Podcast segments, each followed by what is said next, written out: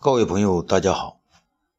今天呢，我们继续说《智胜东方朔》第二部《天之骄子》第十三章“得道与求仙”。渭水之滨，战鼓阵阵，战旗猎猎。卫青与霍去病各率大队人马，分成两路，准备出发。由于公孙敖、张骞之次都奉命加入霍去病的部队，而卫青的将领呢，大都在朔方、云中一带，所以看上去西路军兵多将广，而卫青的东路军则略显单薄。他们呢，护道珍重，刚要启程，只见东方朔身穿孝衣，骑着他那匹花脸的白马呢，急急忙忙的。赶了过来，公孙敖呢对卫青说：“啊，大将军，东方兄长来了。”卫青急忙出列，对东方朔双手一揖：“东方兄长，此时前来有何要事啊？”东方朔呢也不下马，对卫青说：“大将军，皇上他丧服在身，不能前来送行，特让为兄啊前来有事相助。”啊，兄长，请讲，皇上有何要事啊？东方朔说：“皇上说，李广将军呢，虽然是身经百战，却一直没立大功。皇上怀疑他的运气不好。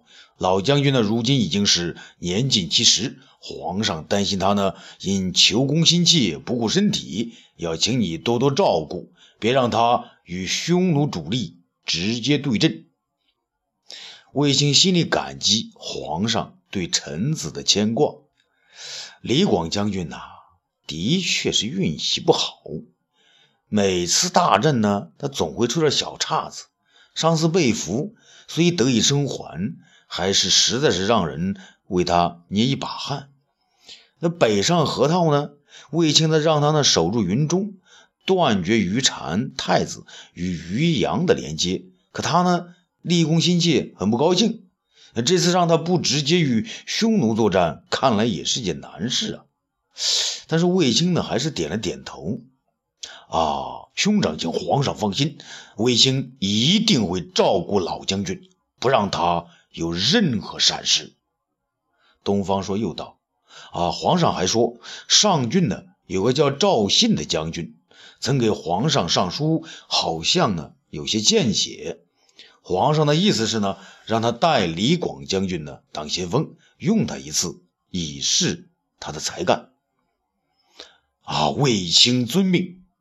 啊，东方朔放心的说：“那好，你们启程吧。”霍去病呢，这时候飞马过来，干爹，何不让辛苦子也来战场上与孩儿一道杀敌啊？这东方朔呢，看了他一眼。那我也想让他去啊，可是皇上身边也要人呐。卫青呢想了一下，小声的对东方朔说：“兄长，小弟有一事相求。”哦，啊，快说。东方朔知道呢，卫青这个人很少有事求人的。卫青呢迟疑了一下，说道：“那主父偃死后。”兄弟呢，最担心的是那个李少君，他在皇上身边兴风作浪，为所欲为。皇上呢，为其所惑，让臣等于心不安呢。东方朔点点头：“是啊，那你想怎么办呢？”卫青说：“啊，兄弟呢，想请兄长出个计策，务必将此妖孽除去。”东方朔想了想。啊，这个好啊！我有办法了，我这就回去，呃，请求皇上把庄助呢和辛苦子调到去病军中。卫青不解啊，呃啊，这是什么意思啊？啊，东方朔笑了，兄弟，那个魏兄啊，答应你除除掉这个刺贼便是了，你不要多问。卫青呢，当然相信东方朔，便说啊，那好，兄长请多保重。去病，你在此等候辛苦子他们，我先行一步。说完呢，手一挥，他所率的二十万大军齐齐整整的向北进发。霍去病急了：“干爹，你快点回去对皇上说，我求求他了。”东方朔呢笑了笑：“好吧，老子按照小子命令行事还不行？”这永乐宫中啊，武帝一身的校服，正在为母亲守灵。东方朔来到面前，武帝问道：“爱卿，大军出发了？”东方朔说：“啊，卫星出发了，可霍去病还在渭水边上等人呢。”武帝问：“啊，他等谁呀？张骞，或是唐义父误了机？”东方朔摇摇头：“皇上，去病他求你啊，借你身边的两个人前往助战。”武帝说：“行啊，那除了爱卿你，哪个去都可以。”啊，去病说他要辛苦子和庄助两位护家侍卫一同前往。武帝叫道：“好啊，那省得他两个在我身边形影不离的。”辛苦子、庄助。新姑子和庄助呢应声而至啊！臣等在。武帝说：“朕命你两个随霍去病将军大军西征，你们两个呢可要给朕争气啊！”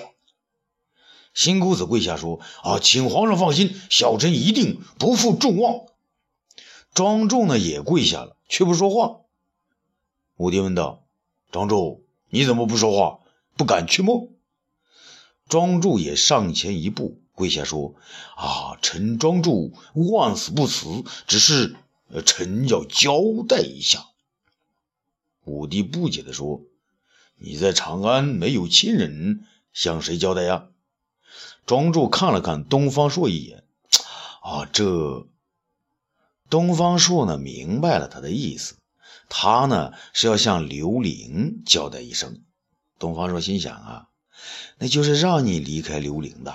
我才使出了这么个计策，于是呢，他急忙插话：“啊，皇上，庄助啊，是李少君呢推荐来的，要给李少君说一下，那对不？”他一边说呢，一边还对庄助使了个眼色。庄助这下子明白了：“哦，对对，请东方大人帮臣交代一下，臣这就出发。”辛苦子呢，拉着他的手说道。哦，快走啊！追霍去病的将军吧！二人呢，急急而出。这看着他们的背影，武帝说：“爱卿，呃，朕可以将图谋不轨之人感化成正人君子，你信吗？”武东方朔点点头：“皇上，臣相信。可是臣还是要请陛下小心呢。”汉武帝呢，也点点头。嗯，那好，你去告诉李少君，朕要为母亲守丧三个月，他的仙药呢，暂时别炼了。东方朔劝说道：“皇上，作为一国之君，国家大事为要，为父母守丧，啊，一个月可以了。”武帝惊问：“一个月就可以了？啊，不行啊，那样公孙弘那帮儒者会有话说的。”东方朔不以为然，皇上，你是一国之君呐，那么多要事要办，那些四体不勤、五谷不分、没事可做的人，别说给父母守孝三年，他们本来呢就该随父母而去的。可您呢，匈奴要除啊，大军粮草要督，老百姓的苦难呢你要挂在心上，只管守孝，那这些如做不好，先皇和太后在天之灵会大为不安，那样才是真正的不孝呢。啊，那你说朕该怎么办呢？别理那些儒生的那个酸文假醋的。先皇谢世时，太后呢也就让你那个守丧一个月，这是母命。你现在依母命行事，谁敢说个不字？武帝呢拍案而起，嗯，好，朕听你的。一个月后，你让蒲柳呢与金娥成婚吧，朕还想去贺喜呢。东方朔说：“啊，这个哪用皇上操心呢？”他们两个传译回来，说是在临淄呢，呃，读书种田，啊，植树喂羊，不愿意再回长安了。武帝惊奇啊，有这等事啊！东方朔笑着说：“皇上，这两个孩子小时候都是在农家长大，由着他们去吧。”武帝呢也笑了：“嗯，哈哈，人各有志，不可强求。他们这样啊也好啊。”东方朔说：“皇上，臣最担心的还是军粮。那朔方城一建，把府库呢都搞空了。臣担心呢，这次军粮不济，卫青和霍去病这两支大军可就难了。”武帝呢点点头：“都是那个主父偃真的错啊，就是听了他的。不过呢，爱卿放心，张汤呢会有办法把粮草筹齐的，朕亲自督促。”这李少君的炼丹处啊，里面是浓烟外冒，外边呢刘伶等的无聊。东方朔这时候呢，悄悄的过来了。哟，刘郡主，这么闲暇呀？刘伶呢，搓了搓手。好个李少君，他关起门来不让我进去。东方朔说：“啊，我来传皇上旨意，那看他开不开门。”正要敲门呢。突然呢，他又停了下来。哎，郡主，你认识庄助吗？刘玲呢倒是坦然，认识啊。这个死鬼跑哪去了？好几天没回来了。东方朔呢点点头。哦，原来那是郡主的相好啊，他的居住我可知道啊。刘玲呢是面色微面色微红。东方大人，你知道他的下落？他担心东方朔呢不告诉真情，又加一句：“嗯，不怕您见笑，本郡主让他帮我练功的。”东方朔心想：“你不说，我还不明白。”嗯啊，那好，只是他的底气可比不上李少君呐，李大仙人可厉害着呢。他呢，先在火上浇点油。刘玲啊，央求他：“好了，东方大人，你快告诉我，庄主他到哪儿去了？”东方朔呢，慢慢的说：“郡主，他被皇上派去杀敌了，此时正在霍去病的军中呢。”刘伶惊道：“啊，皇上怎么会会要他去？这个死鬼也不告诉本郡主一声。”东方朔说：“郡主，东方朔的儿子东方辛苦和庄助一道去了军中，我都没心疼，你心疼了？”刘玲的面色更红。东方大人，你知道本郡主要练功。东方说乐了，好啊，我再给你把会仙功的请出来。说完呢，便敲门便大叫：“啊，皇上有旨，快快开门！”这门呢，马上被打开了。李少君呐，现在已经是须发皆白，更为苍老。东方朔进来呢，刘伶也跟着进来了。李少君先问：“哦，东方大人，皇上要你来取药。”东方朔说：“李大仙人，皇太后刚刚谢世，皇上正在守丧，你还要给皇上送药，你不要命了？”李少君呢，连连赔礼。哈啊，东方大人，小心糊涂，小心忘了此事。东方朔看了他一眼，又看看刘伶。皇上说了啊，这一个月呢，他虽然不用服药了，可你呢还要练。李少君不解啊，那我练了给谁服用啊？李少君用手呢指了指他的脑袋，你自己啊。你对皇上说，这药呢要结合男女双修来用。皇上觉得效用不大，就让我呢传命于你，在这一个月内定要练出药诀，呈皇上御览。这不，我还带来刘郡主，不信你问问他。刘玲高兴的很呢，嗯，可不是嘛，皇上说了，不许你再拒绝我。李少君呢有些惊慌，那东方大人。刘郡主，小心，求求你们了！东方朔不管这些啊，啊，一个月后啊，你再求皇上吧。说完呢，关上门，扬长而去。而刘玲呢，则笑着逼近李少君，他顺手从罐子中拿过几颗药丸来，要李少君服下。啊，李少君是面如死灰，只好服下。武帝服丧期间，一身素衣，张汤呢在其身边禀告钱粮之事。武帝呢有点着急，说到说话呢也不那么平和。张汤，这钱粮之事，你到底是能办还是不能办呢？张汤惊恐的说：“啊，禀皇上，臣已尽力了。这前两年的盈余，全让建朔方城给用完了。”武帝怒道：“可朕要建成时，你却跟着周副演说钱粮充足，现在怎么就不够了呢？”张汤呢，转过去跪下，禀皇上，那没料到建那座城要那么多的钱呢。臣已尽力搜刮，可是。这两年水灾频繁，收成不好啊！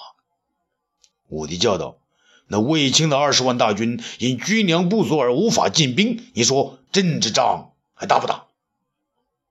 张汤呢再次磕头：“皇上，仗是要打的，可是微臣眼下只能保证河西霍小将军的军粮按期供应，不会有误；而卫青大将军的军粮要迟上十天才能运到。”武帝瞪大了眼睛，十天，再过十天，卫卫青就出兵一个月了。